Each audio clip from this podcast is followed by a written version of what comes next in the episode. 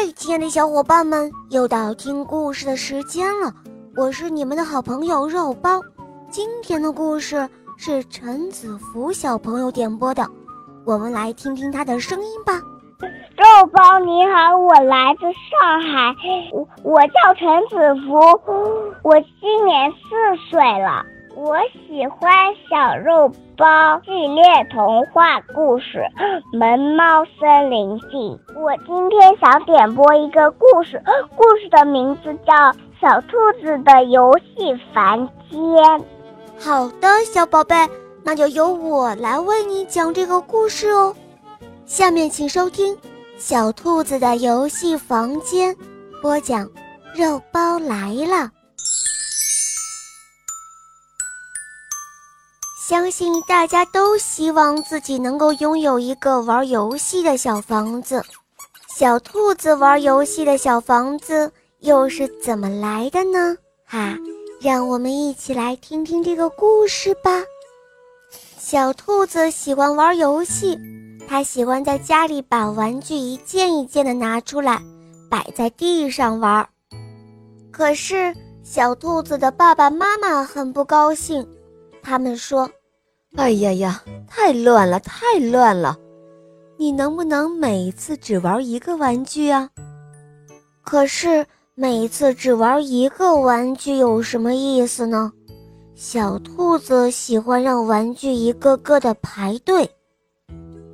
小兔子特别想拥有一座属于自己的小房子，可以在里面自由自在地玩游戏。兔爸爸指着草地上的一堆木板说：“小兔子，爸爸把这些木板送给你，你自己盖一座玩游戏的小房子吧，好吗？”小兔子听了之后高兴极了，它马上跑到草地上，开始动手盖起了小房子。小青蛙知道了这件事情。他是小兔子的好朋友，小青蛙跑过来对他说：“嗨，小兔子，我来帮你盖小房子吧。”“好呀，好呀，太好啦！”小兔子高兴地说：“我要把房子盖得大大的，我们一起在里面玩游戏吧，好吗？”小青蛙听了之后非常的开心，他们就这样害羞害羞。小兔子和小青蛙一起盖起了小房子。小猪看见了，它跑过来问：“哎，小兔子、小青蛙，你们在干什么呀？”小兔子和小青蛙回答说：“我们要盖一间玩游戏的小房子。”哦，原来是这样啊！可是。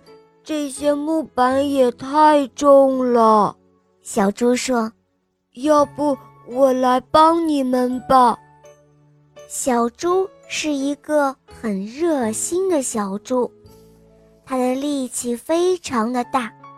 有了小猪的帮助，干活的速度一下快了很多。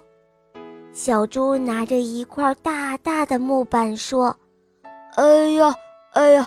这块木板上有一个很大的洞，该扔掉它吗？啊，等一等，先不要扔，那个洞可以变成一扇窗子呀。可是这个洞太大了，你们的房子只需要很小的窗子就够了呀。哎呀，不是还有你吗？你是我们的朋友啊。如果你来做客，一定喜欢有一扇大大的窗子，不是吗？呃，也是哦，我的块头比较大，有一个大窗户更好。听了小兔子的话，小猪的心里暖洋洋的，它害羞地说道：“小兔子，我有一个小秋千。”如果你们喜欢的话，我可以把它装在这个小房子的外面，这样我们就可以一起来荡秋千了。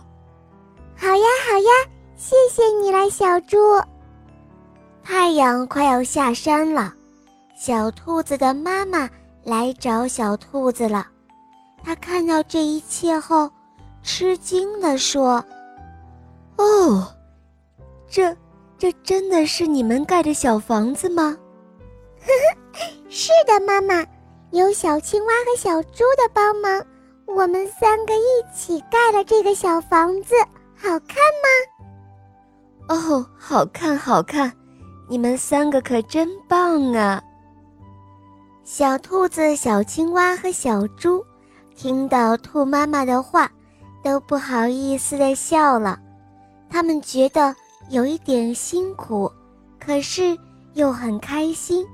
哈，从明天开始，小兔子就可以邀请所有好朋友都来这个游戏房间玩耍啦。好了，小伙伴们，今天的故事肉包就讲到这儿了。陈子福小朋友点播的故事可爱吗？嗯，你也可以找肉包来点播故事哦。赶快关注肉包来了，打开我的首页，一起来收听小肉包系列童话《萌猫森林记》，还有《恶魔岛狮王复仇记》。小朋友们，你们知道吗？小肉包童话个个都是经典，收听小肉包童话。